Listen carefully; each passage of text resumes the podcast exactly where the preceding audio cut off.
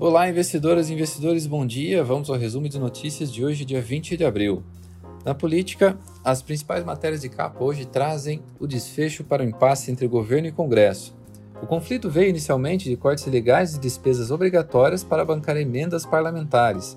O acordo agora corta 20 bilhões, mantendo 16 bilhões em emendas. Porém, ontem à noite foi aprovado na Câmara e Senado um texto elevando para 100 bilhões o montante a ser gasto em 2021, tirando o Covid do teto. A instalação de CPI da Covid foi adiada para dia 27, terça-feira. Nos Estados Unidos, teremos divulgação dos estoques de petróleo que devem trazer volatilidade para a commodity. Netflix, Johnson Johnson, Procter Gamble divulgam balanços hoje. O S&P, principal índice dos Estados Unidos, fechou em queda de 0,53.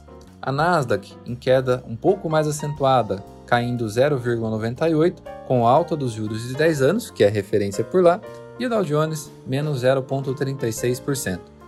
Por aqui, o Ibovespa fechou em queda de 0,15 aos 120.933 pontos, virando na reta final do pregão após anúncio de que o governo caminhava para um veto orçamentário de apenas 10,5 bilhões em emendas.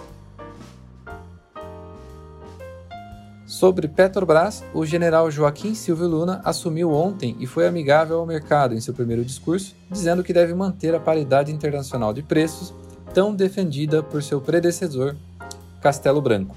As ações da estatal subiram 5,8% PN, 5,03% ON e Vale iniciou o dia buscando a marca dos 110 reais de carona com minério mas fechou o dia recuando 0,87% à espera dos dados de produção e vendas.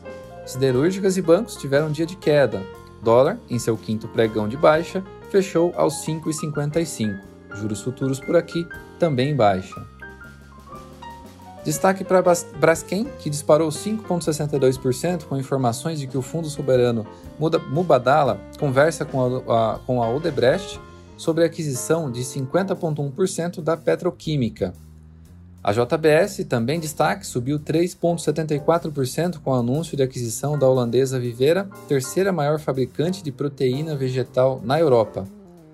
A produção de minério de ferro da Vale teve alta de 14,2% ano a ano e as vendas também subiram, a marca de 14,8%.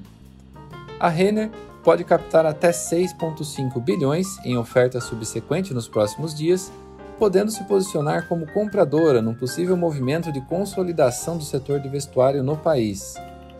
Hoje, minério de ferro sobe 4,3% em Qingdao, na China, chegando a quase 15% de alta apenas em abril. As bolsas europeias e índices futuros hoje operam em queda. Bom dia a todos e bons negócios!